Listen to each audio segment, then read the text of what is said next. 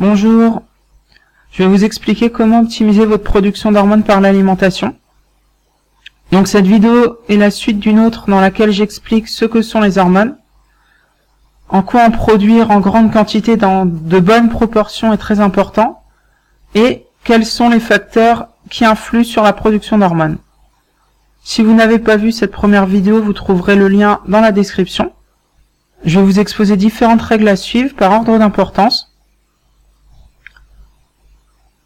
Ensuite, vous pourrez choisir de toutes les suivre ou d'en suivre un certain nombre, en fonction de vos objectifs, bien sûr, et aussi d'où vous partez. À savoir, euh, plus vous partez de bas, plus vous devrez en faire pour obtenir de bons résultats, et à l'inverse, plus vous êtes jeune et en forme, euh, plus votre organisme a une, une bonne capacité à produire beaucoup d'hormones et dans de bonnes proportions. À ce moment-là, vous pouvez y aller plus doucement. Première règle, arrêtez la consommation de céréales et de légumineuses. Alors cette règle est probablement l'une des plus difficiles à suivre, mais c'est aussi l'une des plus importantes, parce que l'organisme n'est pas du tout adapté à la consommation de céréales et de légumineuses. Tout d'abord, ces aliments contiennent énormément de, substances déminéralisantes, comme par exemple les phytates, ce qui provoque des, carences en minéraux essentiels pour la production d'hormones. Ensuite, ils contiennent aussi énormément de, substances qui ont tendance à déclencher des, des réactions auto-immunes dans l'organisme, ce qui n'est également pas bon du tout pour avoir une bonne production d'hormones. Deuxième règle, arrêter les produits industriels, notamment ceux qui contiennent beaucoup de conservateurs ou d'autres ingrédients ou non difficilement prononçables, parce que ces substances perturbent la production d'hormones, en particulier donc la production des bonnes hormones comme celles liées au développement musculaire. Alors bien sûr, euh, votre organisme a une certaine capacité à éliminer ces substances, donc vous pouvez en manger un, peu, mais c'est mieux de faire attention et de les limiter, surtout si vous voulez avoir beaucoup de résultats. Troisième règle, consommer les bonnes calories, c'est-à-dire une majorité de bonnes graisses, des protéines en quantité modérée et de faibles quantités de glucides. Alors bien sûr, l'organisme a une certaine capacité à s'adapter, mais sachez que les glucides sont très mauvais en grande quantité. Ils sont toxiques pour l'organisme, voire mortels, et pour se protéger, l'organisme produit de l'insuline en grande quantité. Donc c'est une hormone qui va activer leur stockage sous forme de graisse pour protéger l'organisme.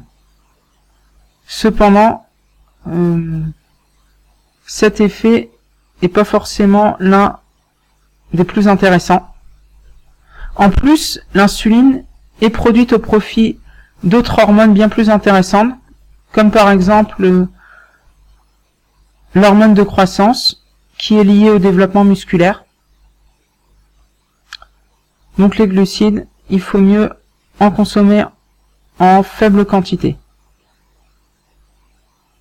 Ensuite, vous avez besoin de protéines qui vont être utilisées, alors bien sûr, pour la construction, reconstruction de muscles, mais aussi pour la création de plusieurs hormones.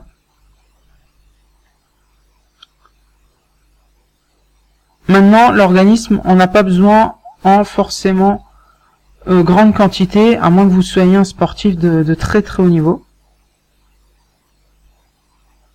Et pour finir, les calories les plus intéressantes sont les bonnes graisses, en particulier les acides gras saturés et monoinsaturés, qui sont les formes d'énergie les mieux utilisées par l'organisme.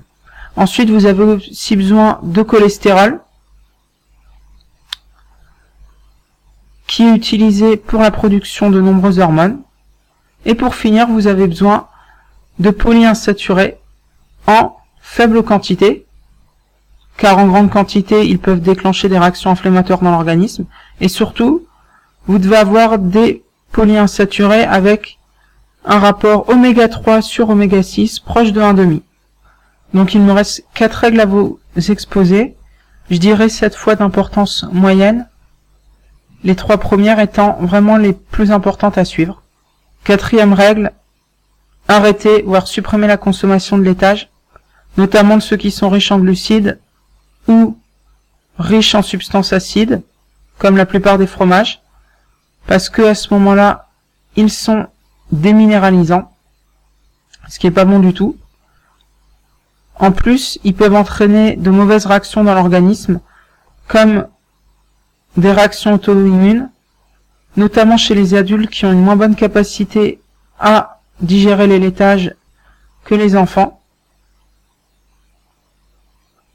Donc, dans beaucoup de situations, ça peut être une très bonne idée euh, d'arrêter les laitages. Ou alors, de les limiter.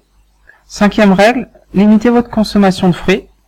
Alors vous pouvez en manger, mais il faut savoir que par rapport aux légumes aux crudités, ils possèdent beaucoup moins de minéraux et aussi beaucoup plus de substances acides qui en trop grande quantité euh, peuvent créer un terrain déminéralisant dans l'organisme et à ce moment-là, c'est mauvais pour la production d'hormones. Maintenant, vous pouvez en consommer, mais simplement petite quantité, un fruit par jour ou un par semaine, et privilégier plutôt les fruits qui sont bien mûrs, et éviter ceux qui sont pas du tout mûrs, euh, qui sont en fait les, fruits les, les, plus déminéralisants, les plus mauvais. Sixième règle, privilégier les fruits et les légumes mûrs et de saison. Comme ça, vous pouvez être sûr qu'ils n'auront pas trop subi de, mauvais traitements pour pouvoir pousser et ensuite, ils sont bien meilleurs et plus riches en plusieurs nutriments, ce qui est meilleur pour votre production d'hormones. Septième et dernière règle, privilégier les animaux jeunes ainsi que ceux sauvages ou bien élevés le plus naturellement possible. Tout d'abord jeunes parce que les animaux accumulent tout au long de leur existence des substances toxiques ou chimiques. Et plus ils sont jeunes, moins ils en ont. Ensuite, il est mieux d'éviter les aliments issus, les animaux issus des élevages intensifs, parce qu'à ce moment-là, ils sont très mal nourris, et au final, bien, bien moins nutritifs que les animaux sauvages, et surtout, ils contiennent beaucoup de mauvaises substances qui peuvent perturber la production d'hormones. Voilà, j'ai fini avec les principales règles à suivre pour optimiser sa production d'hormones par l'alimentation.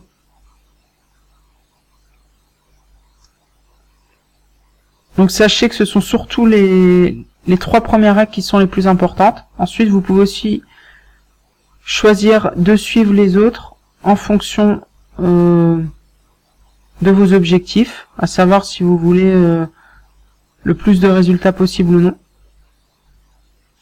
Alors si vous trouvez que ces règles sont difficiles à suivre, vous n'êtes pas obligé non plus de, les suivre tout le temps. Moi ce que je recommande c'est de les suivre plusieurs jours à la suite. Par exemple 3 à 6 jours à la suite par semaine pour avoir euh, suffisamment de temps pour obtenir de bons résultats et puis ben, de temps en temps euh, se faire plaisir. Même s'il est tout à fait possible de se faire plaisir en suivant ces règles, il faut juste connaître les bonnes recettes.